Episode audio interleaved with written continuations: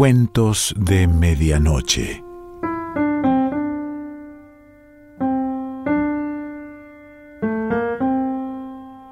El cuento de hoy se titula El cerrajero de Brooklyn y pertenece a Héctor Vico.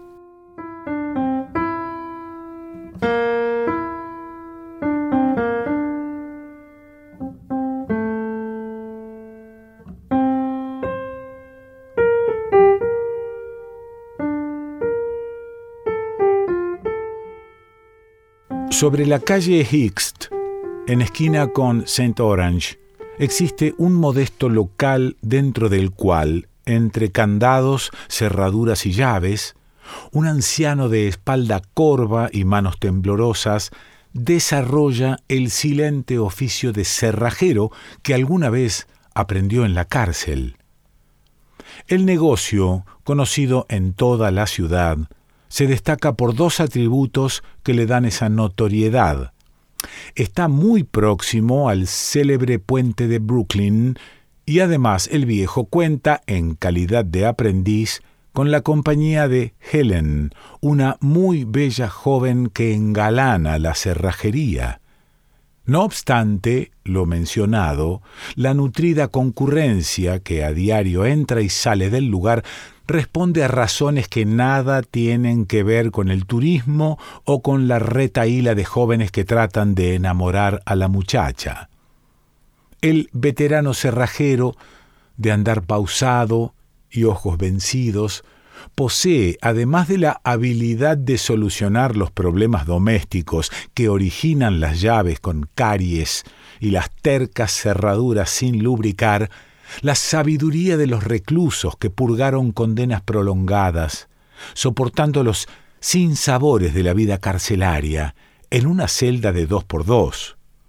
Fue en ese infierno llamado Rickers Island en donde su astucia le salvó la vida y su atenta mirada le permitió conocer en todos sus matices los aberrantes grados de bajeza que puede alcanzar la naturaleza humana. Un disparo irreflexivo y veinte años a la sombra lo volvieron sabio, cauteloso, respetable. Por esa razón, desde los bajos fondos, llegan personajes de toda laya cuando se las ven con situaciones en las que no pueden eh, aplicar sus habituales métodos violentos, sino que requieren un toque especial, una fina estrategia o ardid que los saque de algún atolladero. Si algo no se puede resolver con los puños, la persona idónea para encontrar la solución y ponerle un cerrojo a un mal trance es Adam Walker, el cerrajero de Brooklyn. Está acostumbrado a recibir la visita de todos los truanes pertenecientes a las cinco familias de la mafia de Nueva York. La mayoría de los lugartenientes de los Von acuden al taller de Walker cuando resolver un entuerto a escondidas de los viejos significa no acabar flotando en el Hudson. Esto es lo habitual, pero la vida está coloreada con matices. Y a veces sucede lo impensado. En el otoño de 1980, en una fresca mañana de septiembre, cuando el agudo tintinear de la campanilla de la puerta le hizo levantar la vista, el cansado Walker se encontró con una señora ricamente vestida que traía, sujeto de una correa, a un odioso cachorro fox terrier que lucía ropas mejores que las que él acostumbraba a usar. La recién llegada tenía el aspecto de esas damas que no aceptan un no por respuesta y no escatiman esfuerzos ni recursos para salirse con la suya. Eso lo apreció el viejo con la primera mirada que le echó poco antes que un exquisito y persistente perfume Chanel número 5 le diera de lleno en el rostro como un cross de derecha lanzado por Muhammad Ali. En un tono aristocrático, la señora se presentó. Eh, disculpe, soy Margaret Vanderbilt y busco al señor Adam Walker. ¿Podría hablar con él? Mucho gusto, señora. Yo soy Adam Walker. ¿En qué puedo servirla? Ah, gracias a Dios que lo encuentro, dijo con alivio, para luego agregar necesito hacerle una consulta. Antes de continuar, replicó Walker con poco tacto, ¿cómo fue que llegó a mi ferretería? Ah, lo siento, expresó a modo de disculpa, perdone mi torpeza, me lo recomendó un amigo, Ricky Scalia, me dijo que usted entendería. Walker, al escuchar el célebre nombre de uno de los capo mafia de la ciudad, se relajó y con mucha amabilidad invitó a la señora Vanderbilt a pasar a la pequeña sala ubicada en el fondo de la tienda que hacía las veces de reservado para estos negocios eh, especiales. Una vez acomodados, Adam levantó el teléfono y le pidió a Helen un té para la dama y un café para él. Cuando la joven ingresó con el pedido, su notoria belleza, imposible de ignorar, impactó a la visitante. Terminado el protocolo, ya sin rodeos, Walker preguntó ¿Cuál es la situación que requiere de mis servicios? La mujer, sentada con la espalda recta y jugando nerviosamente con la correa del perro, se removió en su asiento y casi con vergüenza balbuceó. Es un tema algo tenso con mi esposo, aclaró. En verdad me resulta embarazoso contarlo, pero llegamos a un punto en que necesito la intervención de alguien experto en estas cuestiones. Esto último lo dijo de corrido y hablando muy rápido, casi como ensayado. Comprendo que le cueste sincerarse con un extraño, pero trate, por favor, de ser un poco más clara. Usted, creo que ya lo sabe, desde este momento cuenta con toda mi discreción. Eh, disculpe, no estoy siendo reticente, pero sucede que desde hace meses estoy atravesando un problema marital y el obtuso de mi marido se niega a llegar a un acuerdo. ¿Estamos hablando de dinero? Sí, no hubiera recurrido a usted si se tratara de otra cosa, fue la tajante, lógica y terrenal respuesta de la dama. Bien, vayamos al punto. Mi esposo tiene una querida. Entonces, el muy necio no quiere darme el divorcio porque le saldría muy caro Además, me pasa poco dinero y usted comprenderá que no estoy acostumbrada a pasar necesidades. Lo he notado, respondió casi al borde del sarcasmo el paciente y sabio cerrajero. Créame, lo he notado. Bien, resulta que tenemos una caja de seguridad en el banco Chase. Pero él no se desprende de la llave, la lleva siempre consigo. Déjeme adivinar, usted necesita hacerse con esta llave para forzar a su esposo a aceptar el divorcio. Exactamente eso. Me entendió perfectamente. Ahora bien, ¿está sugiriendo un robo en su domicilio? No, de ninguna manera. Ocurre que Ricky me habló de sus métodos sutiles y discretos. Por eso estoy aquí.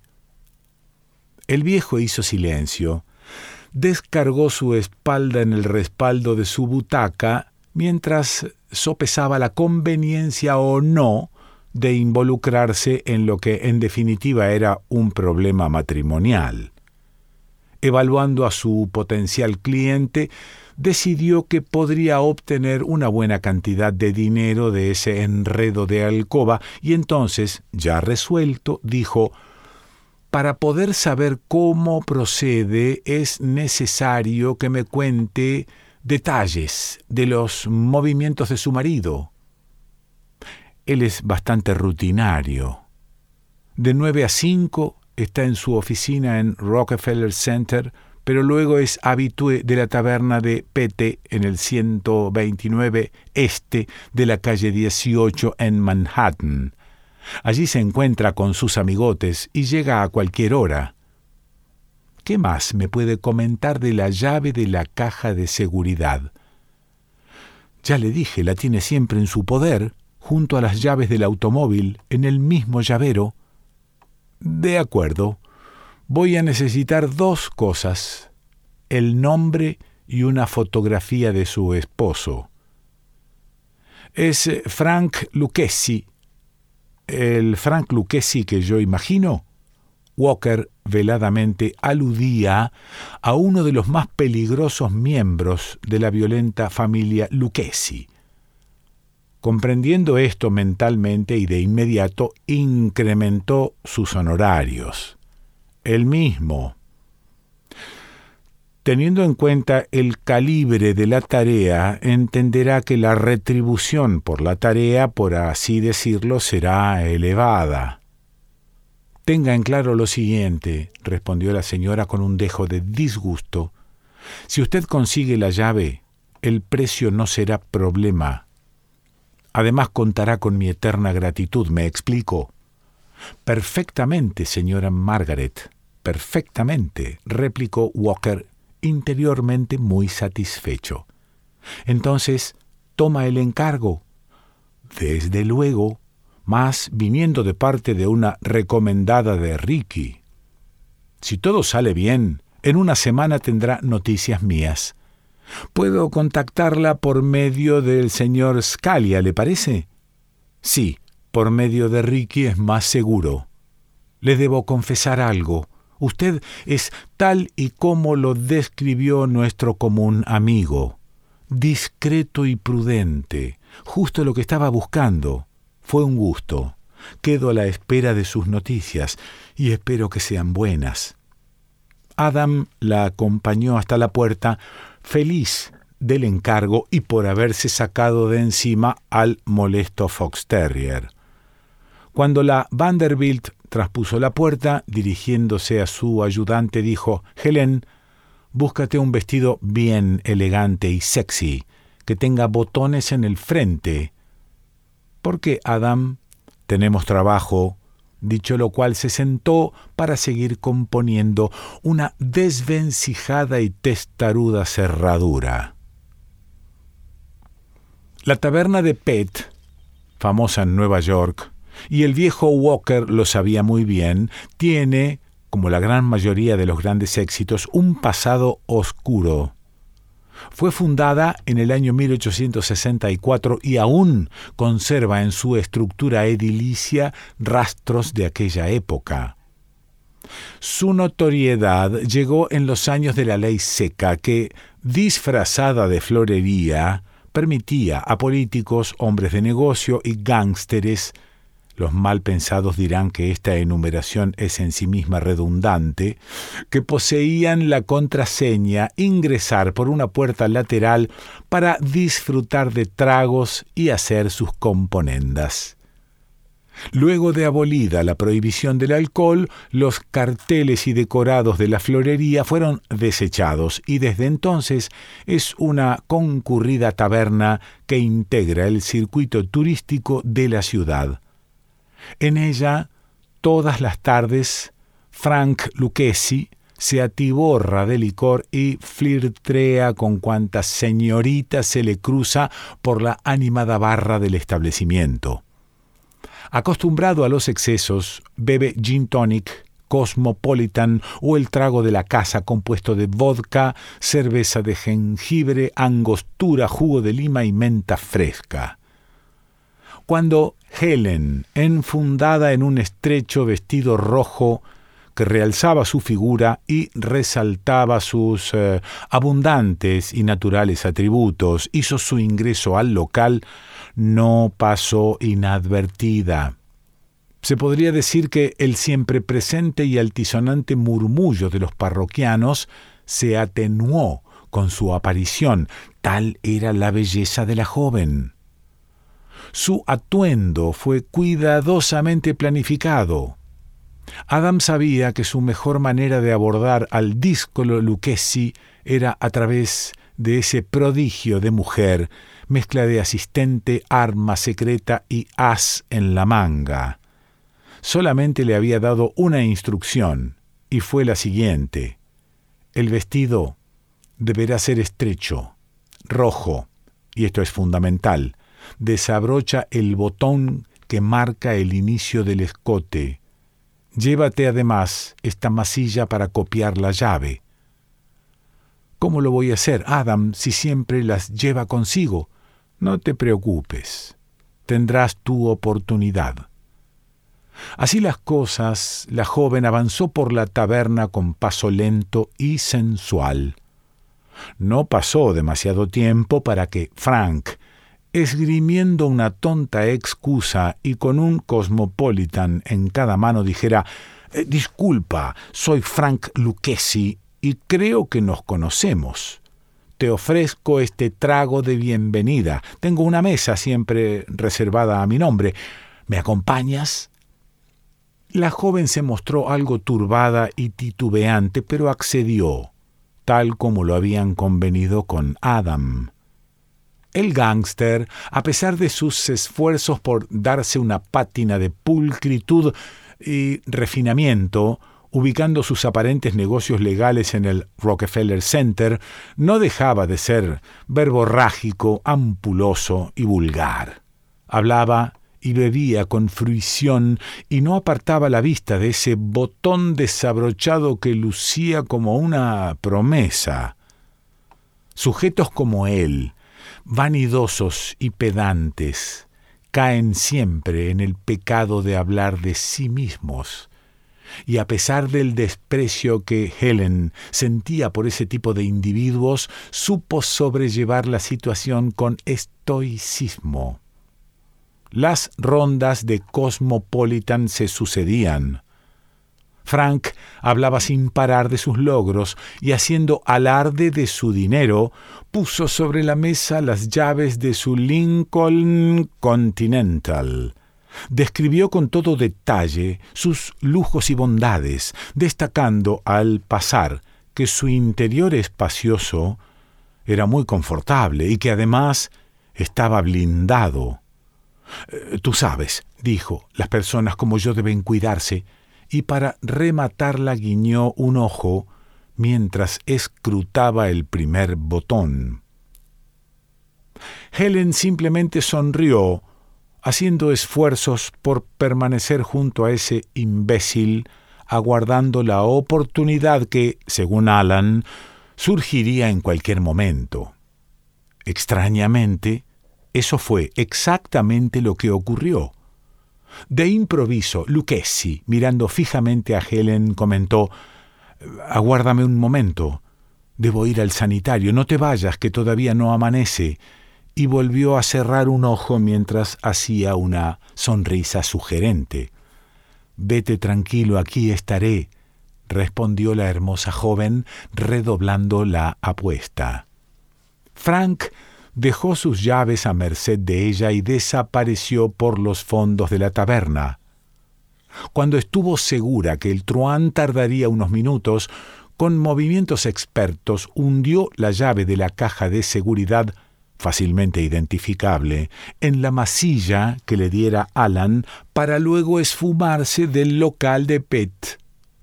Al regresar Frank Lucchesi quedó decepcionado e intrigado pero nunca supuso lo que en verdad había ocurrido. Una semana después de lo acontecido, luciendo muy buen humor que, por alguna extraña eventualidad, también le había transmitido a su cachorro de Fox Terrier, hacía su entrada en la cerrajería la señora Margaret Vanderbilt de Lucchesi. Adam Walker fue a su encuentro y ella con su mejor sonrisa y grandilocuentes ademanes dijo eh, Me comentó Ricky que tiene noticias para mí. ¿Es verdad? ¿Me acompaña? Fueron a la oficina privada.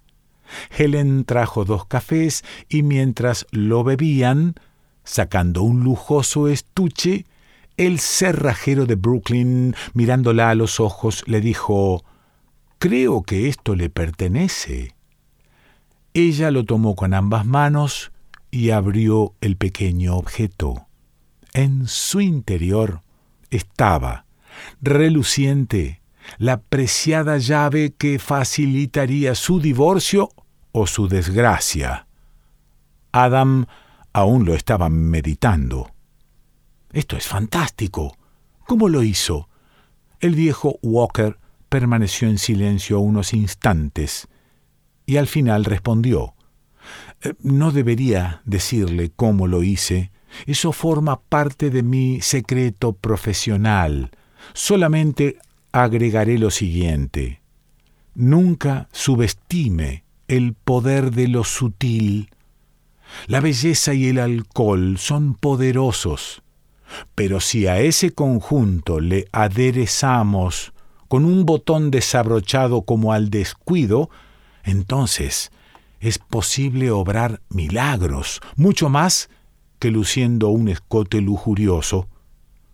La mujer guardó silencio, se puso de pie al tiempo que entregaba un abultado sobre con dinero.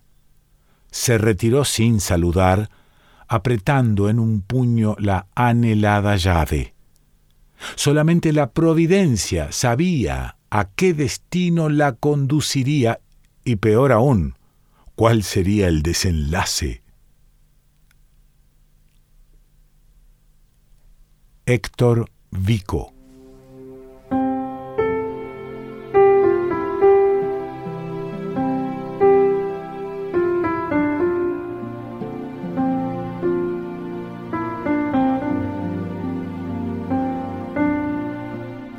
De Medianoche.